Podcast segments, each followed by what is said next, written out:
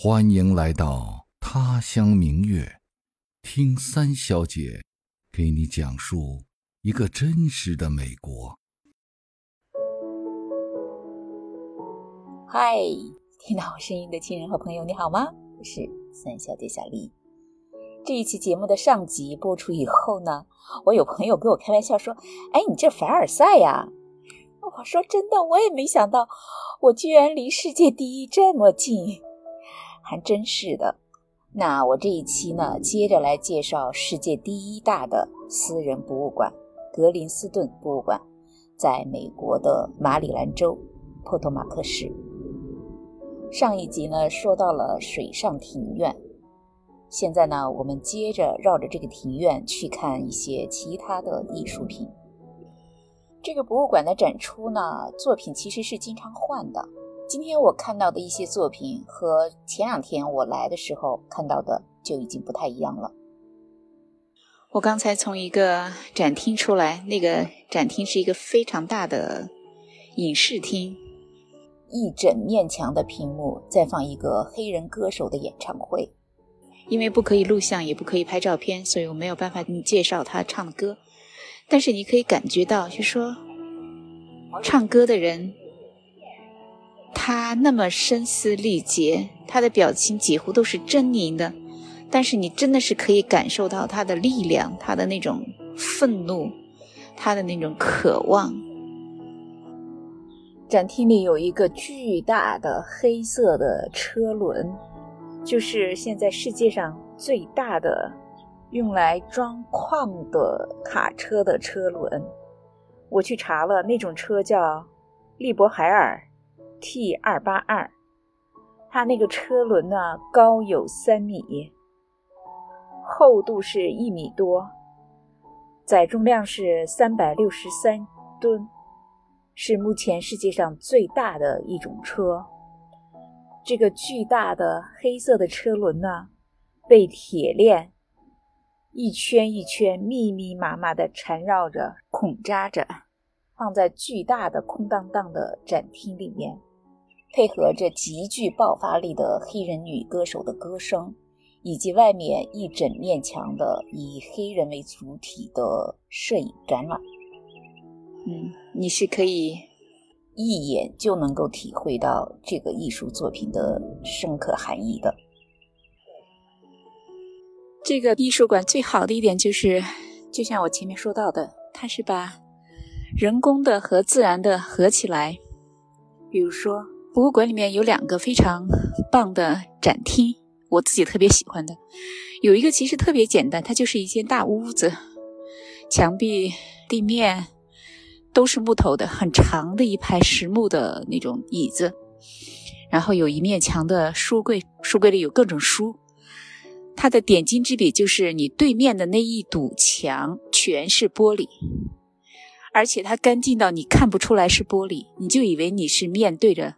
外面的自然，所以从那一堵墙里看出去，你可以看到外面起伏的这种山丘，山上的这个树。现在这个树还没有发芽，你可以看得到一棵一棵的树形非常清楚。左边是一片小树林，不同颜色、不同高低的树，可以看到那个山坡上现在有一些小野花，有一点点颜色在开。嗯，草已经绿了，你可以完全想象，等到树绿了、花开了之后，满眼望过去，真的是悠然见南山。我喜欢这个展厅，是因为你坐在那里看到的是非常静谧的，却是不断变化着的、充满了生命力的那个自然。这一整面的墙呢，就相当于是一个画框。它所展示的呢，就是在不同的季节、不同的时间、不同的天气状况下，由大自然自己描绘的一幅画，非常适合安安静静的消磨一个下午的时间，想想心事，或者说有闲暇来审视自己的内心，或者单纯的就把自己也当做这个自然的一部分。享受那种身在其中的心无杂念的美好的感觉。它还有一个展厅，它那个有一件艺术品叫 collapse，就是坍塌，是非常巨大的一件作品。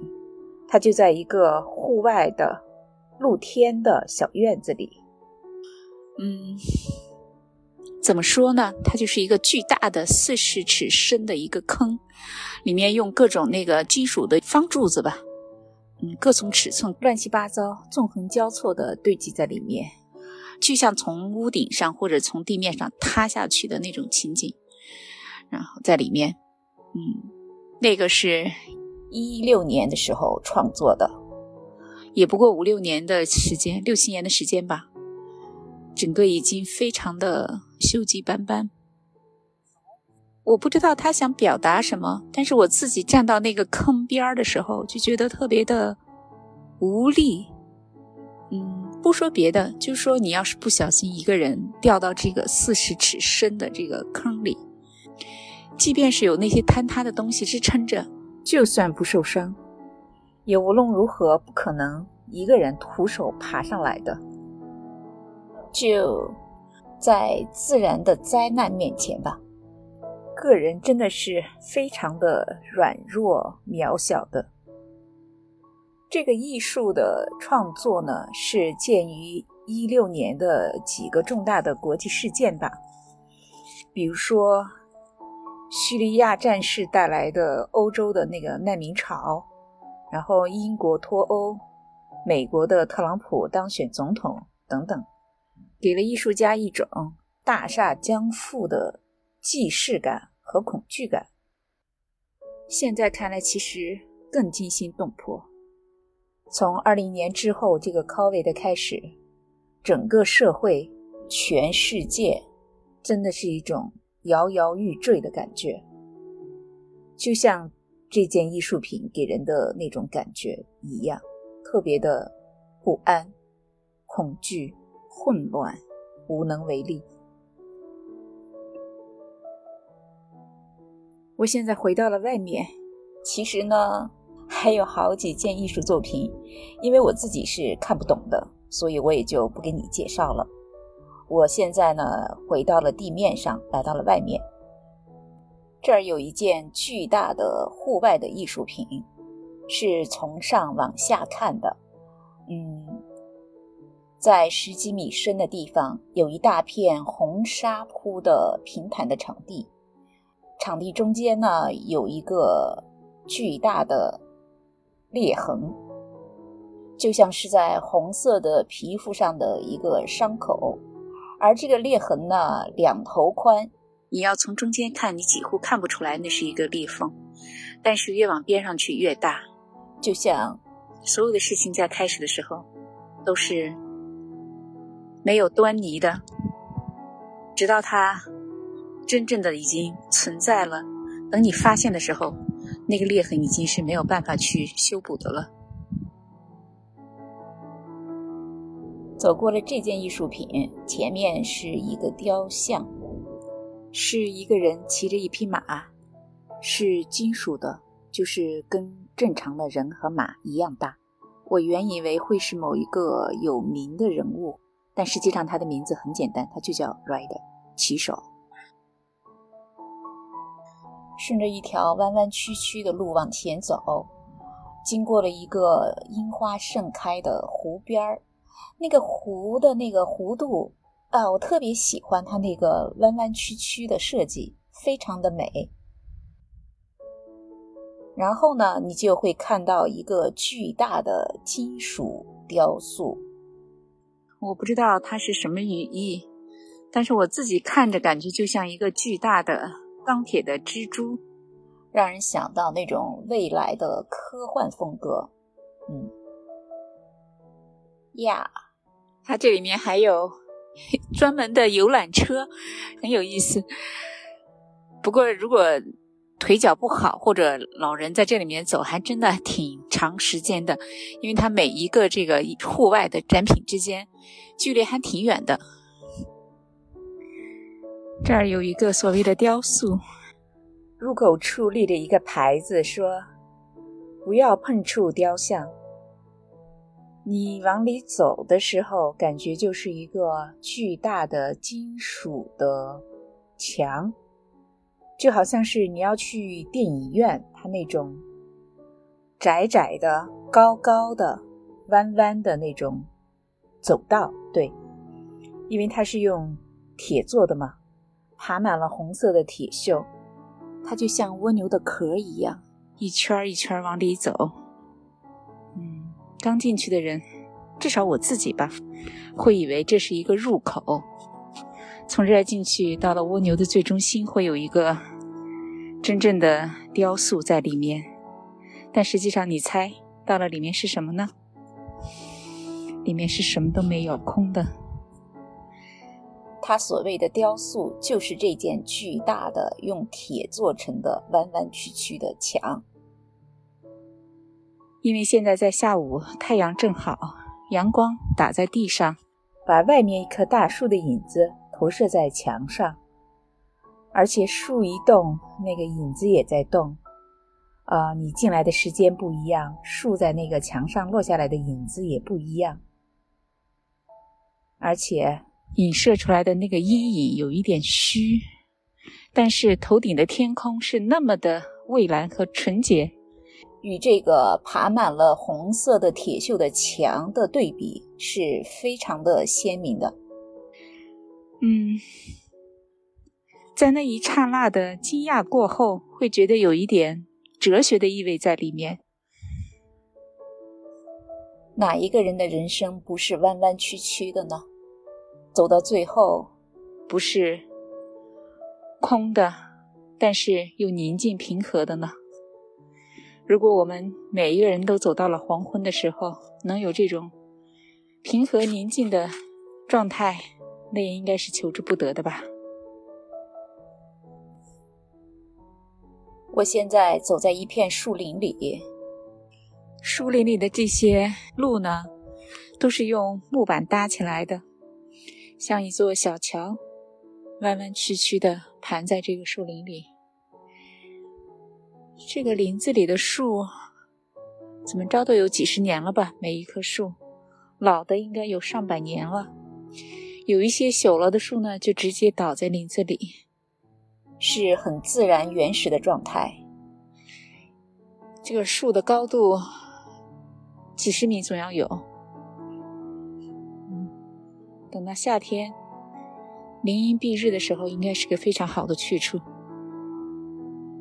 一路走来，我路过了池塘、小桥、小溪，看到了好多那种小石头房子，可能是用来放各种工具的。因为这种外面的自然景观都是要定期维护的嘛。那些房子门口都很平整，铺着木屑。哎，这让我想起了那个小说《查泰莱夫人的情人》，对，就和那里面的那个小房子特别像。嗯，就只差在那个房子门口垒一个鸡窝，然后种一些花了。嗯，我其实是想说，走在这个博物馆里，经常会让你想到一些电影里面的画面或者小说里面的情节。嗯，特别有意思。我特别喜欢他们这里面的建筑，都是那种单色的，比如说这一大堵墙。其实这个墙呢是咖啡厅的外墙，但是它就是一大堵白墙，什么都没有。可是，在墙外呢种着树，每一天每一天，这些树的树影倒映在这个墙上，随着季节的变化，随着时间的变化，它会映出不同的样子。后面这一堵墙就像一面画布一样，它的那个景色随时在变。哪怕是在当时有风和没有风也是不一样的，光与影的那种交错变化，深浅的不同，园子里真实的树和打在墙上的虚幻的影子的结合、对照和互相映衬，然后随着你的观看的角度的不同，它那个图像也是不一样的，一种非常简约，但是。变化着的美，而且是真实的、自然的美。这点设计我觉得特别喜欢，因为自然本身它就是一种美，人类的 art 只是把这个美映射出来而已，非常好。嗯，特别为这个建筑师叫好。所以这个博物馆的自然景观的设置是非常有讲究的。呃，很多地方吧，可以说随时随地。放眼望去，都是一幅非常好的风景画，活生生的艺术。如果你拍成照片，就是一张非常好的风景照，像明信片一样，特别美。而且呢，你可以想象，即便是同一个地方，在不同的季节、不同的天气状况下来，它那个风景也是不一样的，所给你的艺术感受也是不同的。在这一点上，自然和人工的结合上面，他们真是做的特别特别棒，就让人感觉我们自己是在画里，是在一个艺术品里。其实仔细想一想，人生未尝不是一件艺术品，我们自己就是艺术家。我们在自己的人生的时间里面涂涂摸摸，等到最后回头来看的时候。不知道这件艺术品会是什么样的，是一种非常传统的、单调的，或者是一种色彩缤纷的、充满了创造性的，或者是杂乱无章的、乱成一团的，不知道。嗯，非常令人深思。现在是下午四点四十左右，阳光依然温暖，可是起风了。能听到风声是吗？好，我也在这儿逛了一个下午。我一点半来，现在也准备出去了。虽然已经逛了三个多小时，但是还是不尽兴。不过好在一点呢，它离我们家很近，以后呢随时可以来，在不同的季节都可以来。嗯，啊，对了，今天这个节目呢是有彩蛋的，是什么呢？